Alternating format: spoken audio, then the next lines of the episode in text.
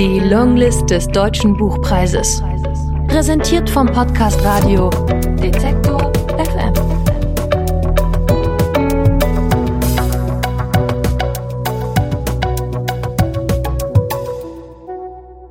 Aus Anne Rabe Die Möglichkeit von Glück. Gelesen von Christina Eretier. 1. Du versuchst dich zu erinnern. Das ist das Meer. Die Ostsee mit ihrem trüben, unruhigen Wasser, das rhythmisch an Land fährt. Niemals lautlos. Der Hafen und die alten Speicher. Die Kräne der Werft und die Fischerboote. Da ist die Wasserkunst auf dem Marktplatz, unter dem ein Trommler hausen soll, der nächtens in ewiger Verdammnis seine Schläge tun muss. Der Kirchturm ohne Schiff, der alle Stunde läutet. Die schaurige Ruine hinter dem Bauzaun, die auch einmal eine Kirche war. Und da sind die engen Gassen mit ihrem Kopfsteinpflaster. An dieser Ecke war der Obstmarkt. Dort legte die Tante ein paar Bananen auf die Waage und Apfelsinen. Gegenüber der Imbiss, in dem ihr neuer Freund arbeitete und Mutter und dir Pommes mit Ketchup machte. Der Weg zu den Großeltern führt den Russenberg hinauf, vorbei an der alten Kaserne.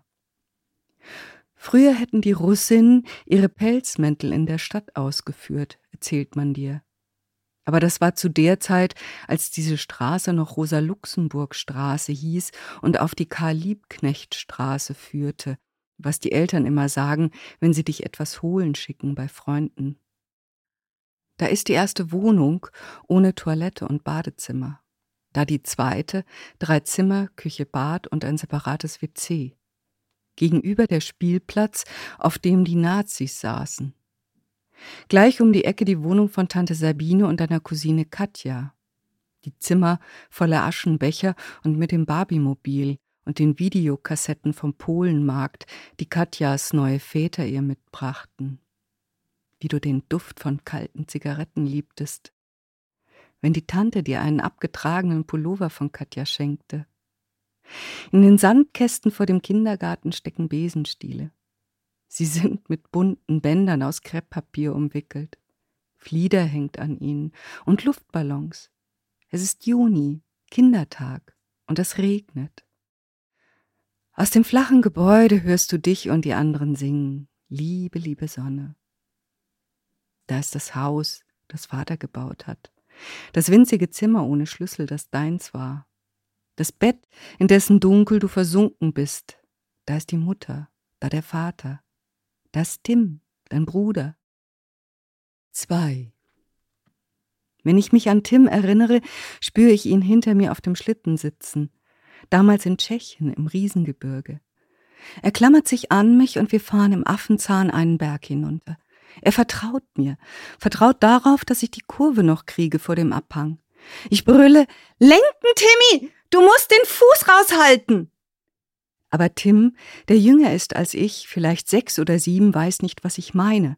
Und so greife ich mit meinem rechten Arm hinter mich und rufe, Spring! Der Schlitten saust ohne uns den Abhang hinunter. Drei. An meine Geburt kann ich mich natürlich nicht erinnern. Ich weiß bloß, was man mir erzählt hat. Drei Wochen früher als errechnet kam ich auf die Welt. Mutter hatte Vater, der damals in einer anderen Stadt studierte, gerade noch zum Bahnhof begleitet, da platzte ihre Fruchtblase. Sie war nach Hause gelaufen und ein Nachbar hatte sie ins Krankenhaus gebracht. Später einmal, als ich Mutter erzählte, wie viel Angst ich vor der Geburt meiner Tochter hätte, sagte sie bloß, man muss bei einer Geburt nicht schreien. Ich stelle mir vor, wie sie zwischen anderen Kreisenden in einem großen Saal vor allem darum bemüht war, die Fassung zu wahren. Wie herrische Hebammen ihr befahlen, sich zusammenzureißen. Was reinkommt, kommt auch wieder raus. Das sei doch kein Hexenwerk, das hätten Millionen von Frauen vor ihr auch überstanden. Ich selbst werde zwei Jahrzehnte nach meiner eigenen Geburt in den Wehen liegen und an Mutters Worte denken. Man muss bei einer Geburt nicht schreien. Ich werde mich lange daran halten und hoffen, niemandem zur Last zu fallen. Aber schließlich werde ich mich dem doch hingeben und ihn hinausbrüllen, um Clara endlich das erste Mal im Arm zu halten. Daran wirst du dich immer erinnern. Dieser kristallklare Moment nicht endenden Glücks, als Clara mich aus ihren großen Augen ganz ruhig ansieht und ich mich sagen höre, ich bin deine Mama, ich hab dich lieb. In der ersten Nacht im Krankenhaus habe ich sie zu mir ins Bett genommen. Und wäre ich nicht so erschöpft gewesen, hätte ich sie wohl die ganze Nacht hindurch angesehen. Clara war so klein und zart. Manchmal hattest du Angst, sie mit deinem bloßen Blick zu verletzen. Meine ersten Tage habe ich im Säuglingszimmer zwischen anderen Schreihälsen verbracht.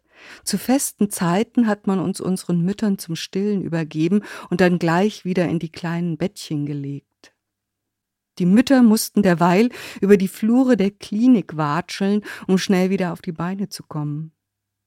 Nachdem Vater von meiner Geburt erfahren hatte, hat er sich in den Zug gesetzt und versucht, irgendwo einen Blumenstrauß für Mutter zu besorgen. Das war zu dieser Jahreszeit in diesem Land nicht einfach gewesen, würde er später betonen. Im Krankenhaus hat man mich vor seinen Augen aus dem Bettchen gehoben und an die Scheibe gehalten. Da war ich also, jüngstes Glied einer langen Kette unglücklicher Umstände, die meine Familie sein würden.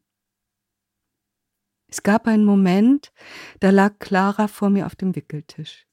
Sie hat mich angelacht, und die Freude über ihr schieres Dasein fuhr ihr durch alle Gliedmaßen. Sie strampelte vor Glück und ruderte mit den Armen. Ihr Lachen, ihr Vertrauen in mich. Ich erinnere mich noch, dass ich ihre Füße vorsichtig massiert habe. Kein Moment lang hat sie daran gezweifelt, dass ich die Richtige für sie bin, dass ich ihre Mutter bin. Und dann habe ich ihr gesagt, ich bin so froh, dass es dich gibt, Clara. Ich passe immer auf dich auf. Da habe ich mir vorgenommen, ihr jeden Tag, egal was kommt, zumindest einmal zu sagen, dass ich sie liebe. Aber manchmal, wenn ich sie auf dem Arm hielt, habe ich mir vorgestellt, sie einfach fallen zu lassen. Ich dachte, dann ist sie wieder weg, dann ist alles vorbei. Woher kam das? Woher der Wunsch, das ganze Glück zu zerstören? Ich habe sie aufs Bett gelegt, in Sicherheit, und mich daneben gelegt, um ihr zuzuschauen. Du stellst dir vor, dass du selbst einmal auf einem Wickeltisch gelegen hast oder vermutlich auf einem Bett oder einem Küchentisch und dass du Mutter angelacht hast und auf ihr Lachen gehofft. Aber du warst nicht Clara.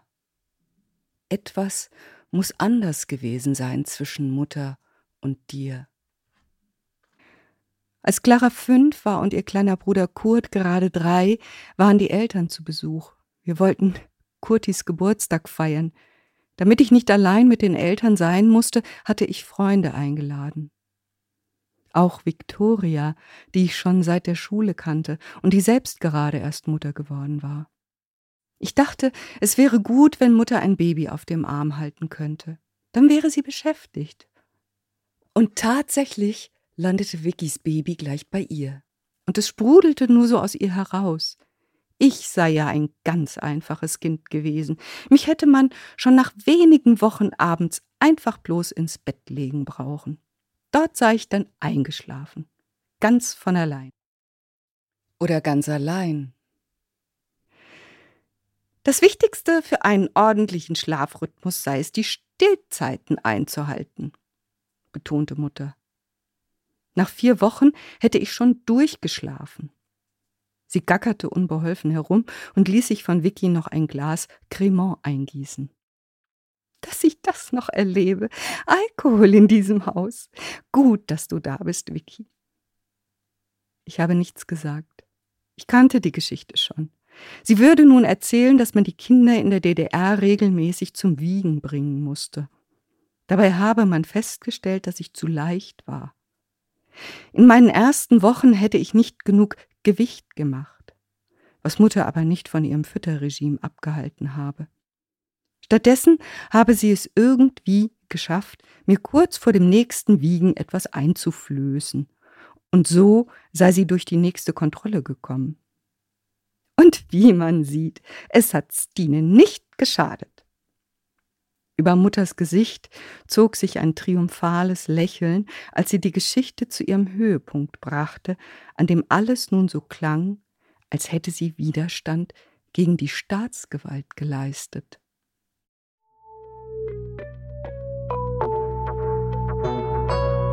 Die Longlist des Deutschen Buchpreises. Präsentiert vom Podcast Radio Detektor